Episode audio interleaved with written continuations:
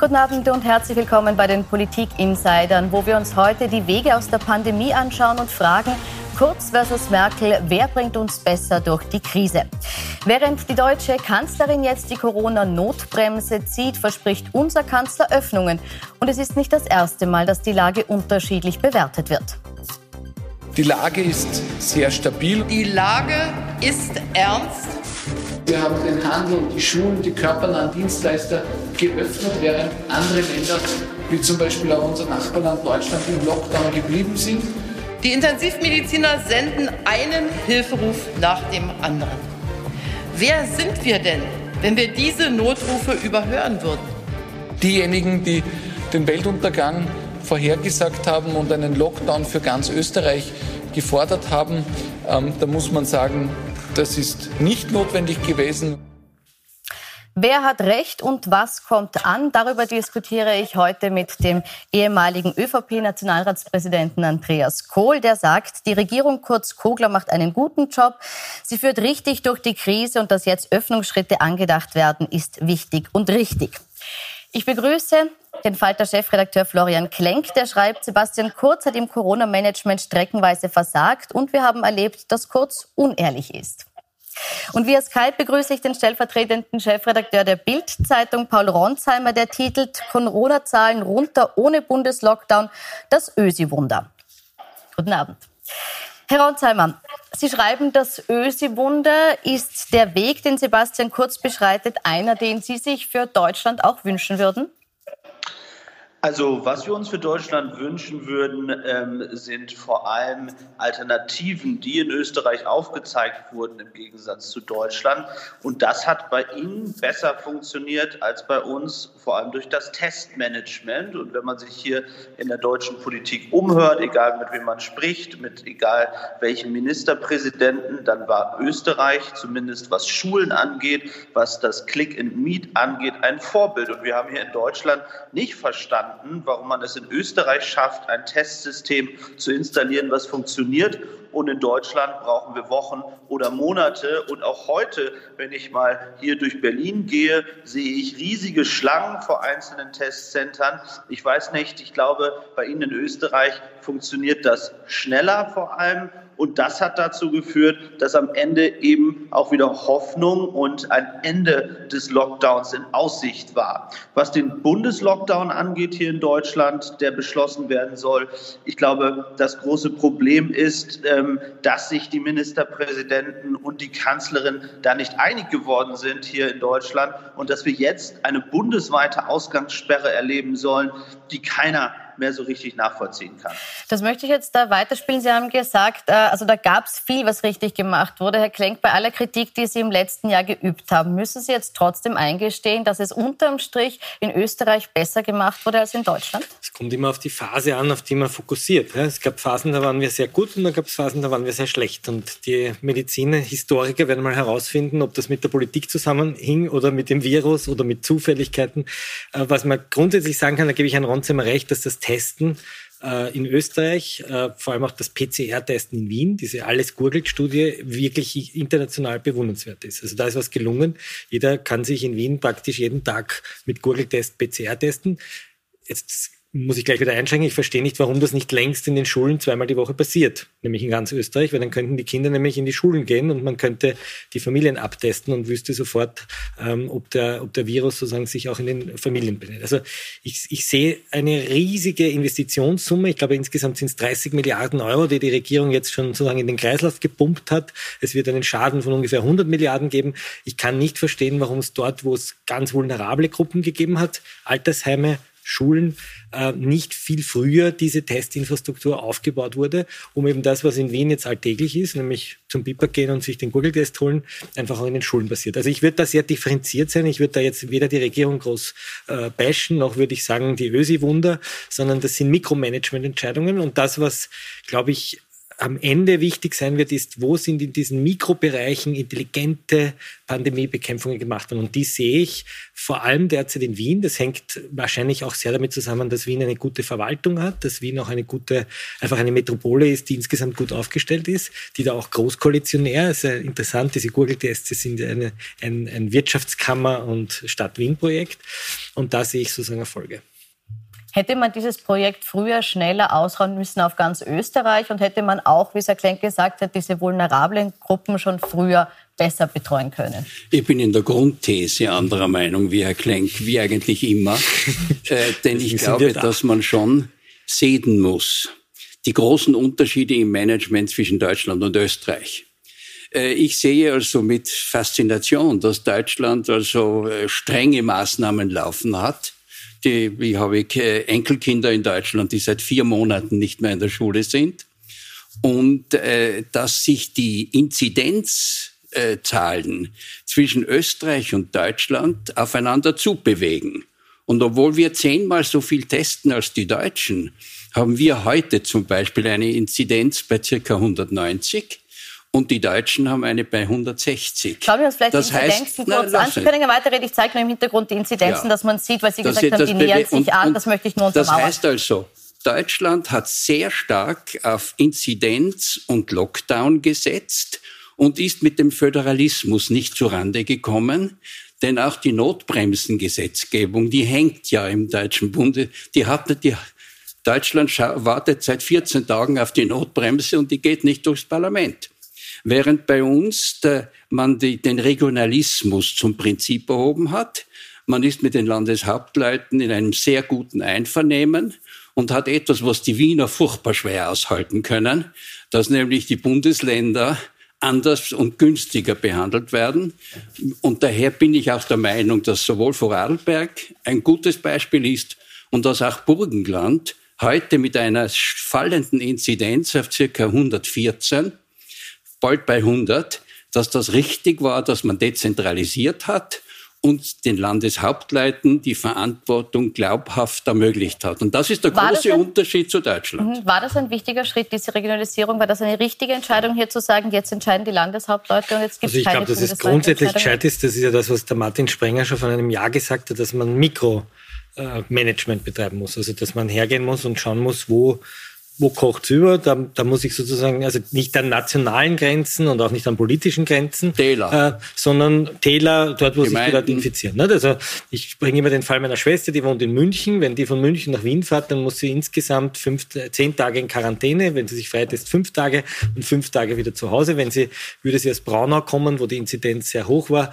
dann bräuchte sie nur einen Antigentest vorweisen. Das ist irgendwie absurd in einem vereinten Europa, dass sozusagen nationale Grenzen da die Rolle spielen und nicht äh, sozusagen Inzidenzzähler. Wobei ich ja auch gelernt habe, dass die Inzidenz allein nichts aussagt, weil es kommt ja darauf an, wer ist erkrankt und sind die Alten geimpft und wie ist der Impffortschritt.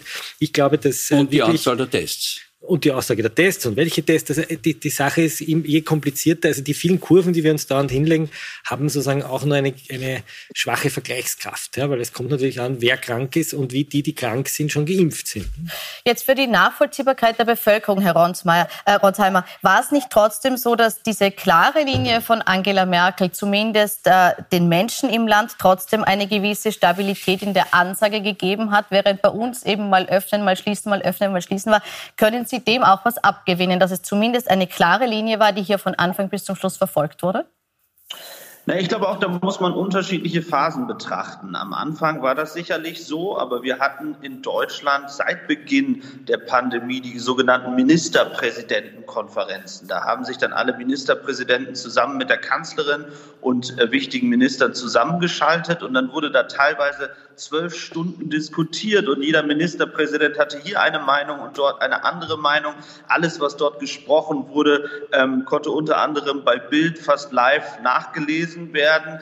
Das sorgte dann für immensen politischen Streit und am Ende hat sich gezeigt, dass es eben keine gemeinschaftliche Linie gab ähm, dort. Zuletzt zumindest, weil immer einzelne Ministerpräsidenten gesagt haben, wir möchten es aber so und wir möchten es so. Sicherlich kann man sagen, dass die Kanzlerin von Anfang an eine klare Linie, eine vorsichtige Linie hatte, dass sie oft Recht behalten hat.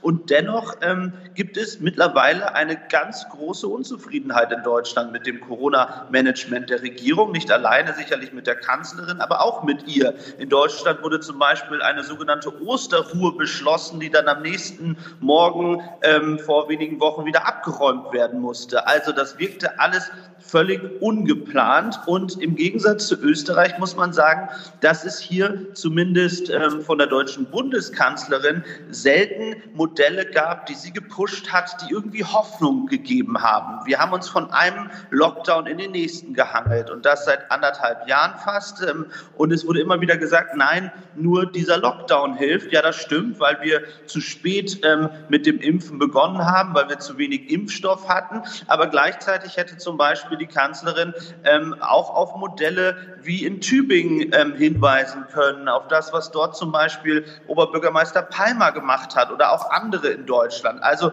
ich glaube, es ist ein bisschen zu einfach zu sagen, dass ähm, eine Politikerin, eine Kanzlerin in dem Moment alles richtig macht, wenn sie einfach durchgängig sagt, wir müssen von einem Lockdown in den nächsten, also denn am Ihnen, Ende ist der Lockdown sozusagen auch das einfachste Mittel. Also Ihnen jetzt auch besser gefallen, innovative Wege hier zu beschreiten. Ist das etwas, was man jetzt der Sebastian Kurz und seiner Regierung zugutehalten muss, dass man zumindest immer wieder versucht hat, Hoffnung zu schaffen, innovative Modelle zu präsentieren und so die Leute bei Laune zu halten und eine positive Stimmung im Land aufrechtzuerhalten? Also ich sehe ich habe jetzt von Sebastian Kurz noch kein großes innovatives Modell gesehen, außer dass er ein sehr guter Kommunikator ist und es schafft in seinen Ansprachen und in seiner Art, wie er sozusagen kommuniziert, den Leuten Hoffnung zu machen. Das hat man gesehen bei Merkel. Ja. Äh, ich sehe die innovativen Modelle derzeit, äh, der äh, Herr Professor Kohl wird, der Herr Professor Kohl wird nicht gerne hören, aber die Innovationen sah ich sozusagen in dem oft geprügelten Wien, ja, die sozusagen tatsächlich innovative Modelle hatten, von der Schnupfenbox angefangen, die Teststraßen, die jetzt die, die, das Impfmanagement. Also meine Mutter wohnt in Niederösterreich. Ich habe sie dort zur Impfung angemeldet und äh, dann haben wir in Wien äh, bei der Impfung angemeldet. Das ist nicht vergleichbar. Ja? Äh, versuchen Sie in Niederösterreich einen PCR-Test zu bekommen. Äh, Sie kriegen ihn nicht. Ja? In Wien gehen Sie einfach in die Dro Drogerie und holen sich das Backelgurgel in zwei Minuten und werfen es wieder ein. Also wenn, wenn, ich weiß, das tut weh und das hat ja einen politischen Grund, nämlich die Frage, wo funktionieren Herr Klenk, bremsen Sie sich ein, bitte. Lass uns mir auch mal reden. Der Herr Kohl würde jetzt gern sagen, wo er nämlich diese Innovationskraft jetzt ein Kurz sehr wohl gesehen hat im corona -Management. Also Herr Klenk, wenn der Kurz über Neusiedlersee gehen würde, ja. würden Sie sagen, schwimmen kann er auch nicht. Das ist ein alter Witz, den man gemacht hat, aber er kann Ihnen wirklich nicht rechts machen. Also ich muss sagen, im Gegensatz zu dieser sehr larmoyanten und visionslosen Vorgangsweise in Deutschland, wo man sich selber beklagt, dass das Impfen nicht funktioniert und die testen und sogar die Ösis, um Gottes Willen, machen es besser. Ja, Kurz hat eine Vision und daher gibt er den Menschen Hoffnung, dass er sagt, wenn wir weiter, und ich habe mir die Zahlen sehr genau angeschaut, ich habe sie ja alle mit, die Entwicklung der Zahlen, die sind stabil sinkend. Wenn das bis Mai weitergeht, dann wird auch Ludwig, der Bürgermeister Ludwig, sagen, wir können eröffnen. Und das gibt dann eine mit, zusammen mit dem Wiederaufbauprogramm und zusammen mit dem Comeback-Programm gibt das eine gute Perspektive und ich bin überzeugt, die Weltwirtschaft, China hat ein Riesenwachstum, die Vereinigten Staaten haben den größten Investitionsboom aller Zeiten.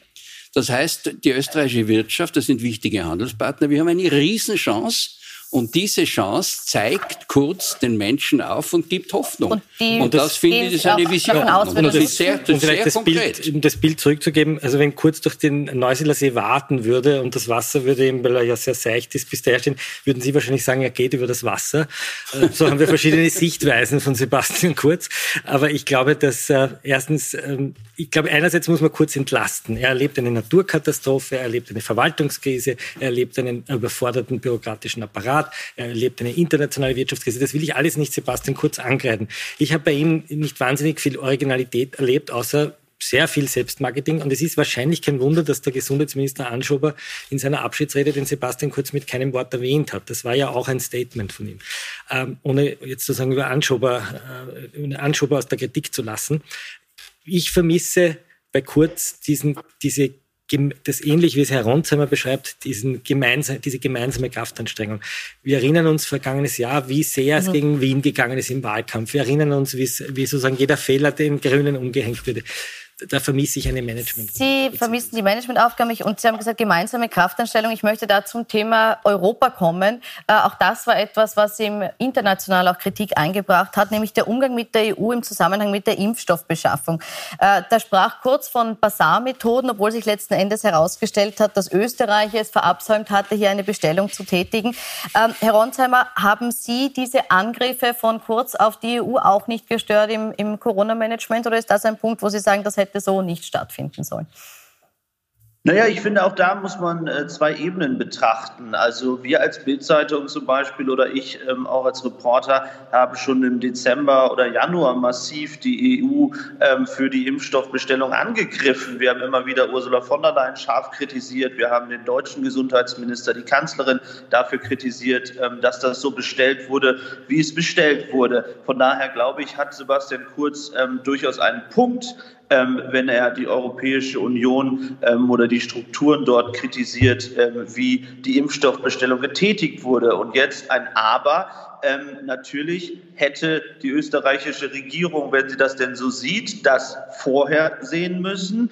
Ähm, da gab es ja einen österreichischen Koordinator, ähm, der dort eben mitgewirkt hat. Ähm, jetzt kann man sagen, okay, da war geschickt aus dem grünen Gesundheitsministerium, ähm, aber da hat dann natürlich ähm, die Regierung am Ende dann eine, ja, ein, ein Problem, wenn, wenn sie damals das nicht gesagt hat und es jetzt dann sagt. Natürlich macht Sebastian Kurz das ähm, sehr geschickt als Regierungschef. Ähm, wir wissen alle, dass sozusagen EU-Kritik auch in der Öffentlichkeit ankommt, ähm, ganz generell betrachtet. Nur ich finde auch, ähm, nur weil man sagt, und so ist die Diskussion in Deutschland wiederum, also die Kanzlerin und auch der Gesundheitsminister haben hier jede Kritik von Anfang an zurückgewiesen und haben immer wieder gesagt, es war richtig, dass die Europäische Union das zusammenbestellt hat. Es war richtig, ähm, dass man das gemacht hat, ähm, weil kleinere Länder sonst nichts bekommen hätten. Ja, aber das war ja gar nicht die Kritik, sondern die Kritik war, dass der Prozess nicht so funktioniert hat. Und selbstverständlich ähm, hätten alle Länder in Europa ähm, dann Impfstoff in größerer Zahl bekommen, wenn es besser organisiert worden wäre. Also um es auf den Punkt zu bringen, ich finde generell ähm, äh, ist äh, Kritik an den Strukturen und wie das Ganze passiert ist, vor allem im Vergleich zu den USA, Großbritannien, Israel und anderen, wo es eben schneller läuft. Und ich finde, wir dürfen uns eben in Europa nicht mit Mittelmaß zufrieden geben und sagen, ja, Moment mal, Kanada ist ja noch viel langsamer, sondern ähm, wenn wir sagen, wir wollen Hochtechnologie-Kontinent sein, wir wollen wollen ganz vorne mitspielen, dann müssen wir uns auch mit denjenigen messen, die ganz vorne, die ganz sind. Vorne sind. Und das mhm. sind eben andere. Man muss sich in Brüssel auf die Hinterfüße stellen, sonst wird man als kleinerer Staat nicht ernst genommen. Das war bei den frugalen vier notwendig. Und Sie wissen, auch hier ist das letzte Wort noch nicht gesprochen. Der deutsche, das deutsche Bundesverfassungsgericht wird das letzte Wort sprechen und man lieb und gut sein heißt, man wird gestreichelt, du bist ein Braver, aber man wird nicht ernst genommen. Kurz hat sich auf die Hinterfüße gestellt, hat sich dem Diktat von Macron und Merkel nicht gebeugt und ich finde, das hat sich rentiert. Hat sich das rentiert, Herr Klein? Also ich zitiere die Meinung der Financial Times und von Publico, die gesagt haben, es hat sich natürlich nicht rentiert, sondern Kurz hat sich sozusagen zur Lachnummer gemacht, weil er halt hier eine innenpolitische Show gezogen hat, die in, Österreich, in der österreichischen Öffentlichkeit in manchen Kreisen funktioniert und zieht und seine Beliebtheitswerte vielleicht ein bisschen nach oben hebt. Aber im Grunde genommen ist das natürlich kein europäischer Staatsmann, so wie es sozusagen von der ÖVP man es gewohnt war. Na, jetzt hat man uns die Verteilung des Impfstoffs am Balkan anvertraut. Also das hat Österreich ja, nicht aber geschadet. grundsätzlich, Im Gegenteil. also ich bin eine andere, ich bin eine andere ÖVP noch gewohnt, die sozusagen eine Europapartei ist. Ja, die hat Ihnen noch, besser gefallen, wenn die sie hat, die, die Wasserträger der Sozialdemokraten war. Das ist eine Rolle, die sie der ÖVP gerne zumessen, aber die spielt sie halt nicht. Lassen wir den Herrn Krieg ja. auch kurz ausführen, bitte. Ähm, habe ich den Faden verloren? Bitte. Gut. wenn, wenn, ich vielleicht was sagen darf ähm, äh, zu, zu dem Punkt. Also ich glaube, ähm, dass das sehr interessant ist. Ich glaube auch, dass ähm, es da in Brüssel so ein bisschen ähm, Rachefantasien gab, gerade ähm, in der EU-Kommission, ähm, bei denjenigen, die sich ähm, von Sebastian Kurz vielleicht auch in den vergangenen Jahren immer angegriffen gefühlt haben. Ja, der in Brüssel hat das natürlich den, den in, in, der Kommission äh, äh, niemandem gefallen, dass Sebastian Kurz plötzlich zumindest in der Öffentlichkeit so eine starke Position gespielt hat. Und ich habe schon so ein bisschen das Gefühl, dass da in den vergangenen Wochen und Monaten auch ganz bewusst ein sogenannter Spin, also ein medialer Spin gesetzt wurde, dann wiederum aus der Kommission, weil man sagt, jetzt reicht's auch mal, ja, also warum stellt sich der Kurz da immer hin und kritisiert die EU und dann will er auch noch mehr Impfstoff. Ähm, also das klang für mich schon so ein bisschen nach einer Aktion, um da auch jemanden zu bestrafen. Jetzt kann man sagen, okay, ja, meinetwegen Politico und andere äh, haben das kritisiert, aber aus der Sicht ähm, eines österreichischen Regierungschefs, glaube ich, ist es jetzt ziemlich wurscht, ob jemand in Brüssel und ob irgendwelche Beamten sagen, dass sie das nicht gut finden.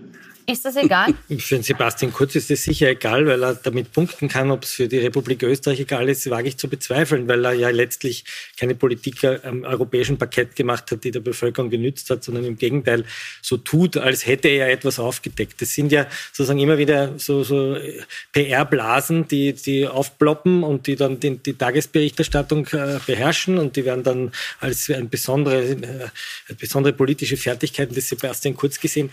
Es stimmt halt noch nicht. Herr Kohl, es gibt Aber woher wissen, Sie, Herr Berglenk, äh, woher wissen Sie, dass es sozusagen ähm, anders gewesen wäre, wenn Sebastian Kurz sich still eingereiht hätte, wie andere Regierungschefs in dem Fall? Also dieser Gegenbeweis müsste ja auch erstmal erbracht werden. Es fängt ja schon damit an, dass er sagt, es gab da sozusagen einen geheimen Impfbasar. Den ja gab es gar nicht. Den konnte ja man auf der Website der EU-Kommission. Jetzt darf der darf, Basar, ich Sie, darf ich Ihnen ausnahmsweise die, darf ich Ihnen ausnahmsweise die Bremsbacken Gut. anlegen? äh, er hat immer wieder von einem, von einem geheimen Basar geredet und da ist jetzt draufgekommen und das hat er dann den Boulevardzeitungen gesteckt. Da ist, ist etwas dahinter gekommen. Es gab überhaupt keinen geheimen Impfbasar, sondern alle waren eingeweiht und die Österreicher haben dort nicht zugegriffen. Also ich, ich, kann das, ich kann diese Bewunderung für den Sebastian äh, Kurz nicht teilen in dieser Hinsicht. Warum finden Sie, dass es jetzt nicht äh, problematisch war, dass er vom geheimen Impfbasar gesprochen hat? Sie sagen, das war ein üblicher Begriff. Das war der Fachausdruck. Aber das, was er hier, hier äh, inszeniert hat oder publiziert hat lassen, wie, wie Herr Klenk sagt, äh, hat ihrer, in Ihrer Ansicht nach kein falsches Bild der EU-Beschaffung skizziert. Nein, also er hat in der Benachteiligung einiger Länder recht gehabt. Kroatien, Bulgarien und andere. Das wurde auch von der EU korrigiert. Er hat sich bei manchen unbeliebt gemacht. Aber ich sage noch einmal, man muss sich in Brüssel als kleineres Land darf man sich nicht einfach einstecken lassen. Die Tatsache, dass es jetzt EU-Diplomaten gibt, die meinen, Kurz habe so viel Porzellan zerschlagen, dass er nun eine Persona non grata sei für viele Mitgliedstaaten, das kümmert Sie nicht. Lächerlich. Das ist lächerlich. Ich, ich, finde tatsächlich, eigentlich ist doch die viel größere Frage, warum es in Österreich unabhängig von dieser ähm, Impfbasar-Geschichte, ähm, aber warum es sozusagen in den vergangenen Monaten äh, nicht schon eine viel größere Diskussion in Österreich zum Thema Impfstoff gab. Also wenn ich das vergleiche, die öffentliche Diskussion zum Thema Impfen in Österreich und in Deutschland zum Beispiel im Januar und Februar, ähm, da wurde unsere Regierung hier in Deutschland ähm, sehr, sehr hart kritisiert ähm, und in Österreich hatte ich so ein bisschen das Gefühl, wurde das fast verschlafen. So War sozusagen. Na, wir, wir waren besser. Wir haben ja besser geimpft, Herr Ronsheimer. Wir haben naja, ja, naja, naja das ist schon. in, Mini, in Mini-Quoten Mini zu sehen. Und das passt dann ja nicht, äh, das passt dann ja nicht dazu, dass dann ähm, Ihr Bundeskanzler ein paar Monate später sagt, das war aber alles ganz schlimm mit der EU, wenn sie jetzt so gut waren am Anfang. Also das passt dann ja auch nicht zusammen. Hm. Ähm, aber ich finde, ähm, also nochmal, ich finde, ähm, äh, Kritik sozusagen an den europäischen Prozessen muss sein und sollte auch sein und darf nicht abgewehrt werden, immer da, damit, dass das äh, in irgendeiner Weise antieuropäisch sei. Damit Aber wurde sozusagen in Deutschland. Bin ich Ihrer Meinung. Sie meinen, Herr Ronsheimer, Sie meinen, dass die Kritik von den Medien hätte kommen müssen, Herr Klenk? Waren nein, ich glaube, nein, nein, nein, nicht nur die Medien. Ich glaube auch, also wenn man glaubwürdig sozusagen diesen Prozess kritisieren will, dann hätte Sebastian Kurz viel früher ähm, diese Strukturen angreifen müssen oder wer auch immer äh, in der Regierung. Dann hätte der Gesundheitsminister und der Koordinator, Herr Auer heißt er, glaube ich, sozusagen viel früher darauf hinweisen müssen. Deswegen sage ich, ja, ähm, Kritik ähm, in, in, in einigen in, in Teilen gerechtfertigt, aber zu spät und deswegen nicht ganz glaubwürdig. Nicht ganz glaubwürdig. Ich möchte auf ein anderes Ereignis äh, zu sprechen kommen, das Angela Merkel in Österreich sehr viel Lob äh, eingebracht hat, nämlich die Tatsache, dass sie sich für einen Fehler öffentlich entschuldigt hat, nämlich eine von ihr geplante Osterruhe, die so nicht umsetzbar war und dann zurückgenommen worden hat müssen. Sie haben es vorher kurz angesprochen. Wir zeigen kurz, was Angela Merkel damals sagte. Dennoch war die Idee der sogenannten Osterruhe ein Fehler. Dieser Fehler ist einzig und allein mein Fehler. Denn am Ende trage ich für alles die letzte Verantwortung. Herr Ronsheimer, ist das nicht ein Zug von ihr, eine Eigenschaft, die sich kurz von seiner deutschen Kollegin durchaus abschauen könnte? Ja, durchaus. Ähm, aber äh, man muss natürlich ähm, vielleicht nochmal erklären, was da wirklich passiert ist, weil ähm, ich war mehr oder weniger dabei, beziehungsweise wir hatten eine Sendung bis in die Nacht, bis äh, früh um drei und die Ministerpräsidenten und die Kanzlerin hatten sich zurückgezogen und wollten eigentlich ähm, über was ganz anderes sprechen und kamen dann mit diesem Modell um 3.20 Uhr, glaube ich, auf eine Pressekonferenz und haben das verkündet. Also absoluter Wahnsinn. Noch in der Nacht wurden sie dafür massiv kritisiert von allen deutschen Medien. Ähm, und dass die Kanzlerin sich dann am nächsten Morgen dorthin stellt und sich entschuldigt, ja, das war schlau. Auf der anderen Seite muss man sagen, also für die fehlerhafte Impfstoffbestellung hat sie sich noch nicht entschuldigt. Ähm, und sie hat sich auch für viele andere Dinge in ihrem politischen Leben, was sie vielleicht falsch gemacht hat, nicht entschuldigt. Ähm, von daher kann man jetzt auch nicht sagen, dass die Kanzlerin die dieses große Vorbild ist, ähm, die immer im Rückblick ähm, gesagt hat, ähm, ja, also hier habe ich auch mal einen Fehler gemacht. Aber um auf Sebastian Kurz im Vergleich zu kommen, sicherlich ähm, möchte Sebastian Kurz immer Recht haben haben. Und sicherlich möchte Sebastian Kurz auch mit der nächsten Schlagzeile ähm, ja, äh, dafür sorgen, dass er im Gespräch bleibt und dass gleichzeitig auch er in der Bevölkerung beliebt bleibt. Ähm, die Kanzlerin schaut auch sehr auf Umfragewerte, muss man sagen. Sie tut ja immer so ein bisschen so, als sei sie sehr uneitel, als sei ihr das in Wahrheit, ähm, als, als sei ihr das in Wahrheit alles ziemlich egal. Das ist aber nicht der Fall. Nur, das möchte ich ähm, kurz weitergeben, Herr Ronsheimer. Ich möchte das gerne weitergeben an Herrn Klenk. Ist das, was man ihr immer unterstellt, nämlich dass sie Sachpolitik macht und sich eben nicht populistisch dreht und wendet. Ist das etwas, was äh, von österreichischer Perspektive mitunter auch falsch eingeschätzt wird? Ich glaube, dass sie sozusagen das Gegenteil verkörpert von Sebastian Kurz. Sebastian Kurz würde sich nie öffentlich für einen Fehler entschuldigen, sondern er würde den Fehler irgendeinem Koalitionspartner oder einem Beamten umhängen oder der EU oder dem Falter oder was auch immer. Ähm, das hat er ja mehrfach gezeigt. Also ich erinnere mich, wie das sehr hohe Sterben in den Altersheimen war zu Weihnachten in den österreichischen Altersheimen. Da haben die Schweden längst eine Kommission hatten eingesetzt, äh, wo sich die, die schwedische Regierung öffentlich entschuldigt hat, einen Untersuchungsbericht vorgelegt hat, gesagt hat, wir lernen aus diesen Fehlern. Äh, die Regierung hat, hat das bedauert. Als das große Sterben in den Altersheimen war, wo es keine Zutrittskontrollen, keine Tests gegeben hatte, wo man längst hätte eine Infrastruktur aufbauen hätte können, äh, habe ich kein Wort von der österreichischen Regierung gehört, sondern das ist irgendwie so hinge, hingeplätschert. Also ich sehe da einen völlig anderen Führungsstil. Das ist eine Staatsfrau und das andere ist ein, ein österreichischer aber, äh, aber man muss schon sagen, denke, da muss, Unterschied muss jetzt ist, ob man sich für eine sogenannte Osterruhe entschuldigt, die man mitten, mitten in der Nacht um ähm, um drei Uhr verkündet hat. Also ich sag mal so, so ein Fehler zuzugestehen ist ein bisschen einfacher, ähm, als sich für wirklich maßgebliche Dinge zu entschuldigen. Und da Herr muss man sagen, die mhm. Kanzlerin verteidigt weiterhin ähm, alles, was bei der Impfstoffbestellung passiert ist. Und ich glaube, da hätte sie zum Beispiel längst einmal sagen müssen, ja, möglicherweise haben wir da Fehler. Auch ein Fehler. Herr Kohl, bitte. Also ich glaube, dass das eine taktische Entschuldigung war. Das war eine Entschuldigung, die abgezielt hat, darauf zu zeigen, seht, wie ohnmächtig ich bin, wenn die Ministerpräsidenten nicht wollen. Ich möchte daher das Notbremsengesetz. Das war ihr taktischer Grund. Wenn sie sich entschuldigen, zu etwas entschuldigen hätte, dann müsste sie sich eigentlich dafür entschuldigen, dass die ihre Nachfolge vollkommen in die Binsen gegangen ist dass sie fundamentale Fehler gemacht hat. Sie hätte ein Jahr vor der Wahl abtreten müssen und dem neuen Mann der CDU das Ruder in die Hand geben müssen. Ein das Thema, das wir das gerne noch diskutiert hätten, nur ist leider die Zeit äh, abgelaufen. Ich bedanke mich bei Ihnen für die Diskussion und wünsche Ihnen noch einen schönen Abend auf Puls 24.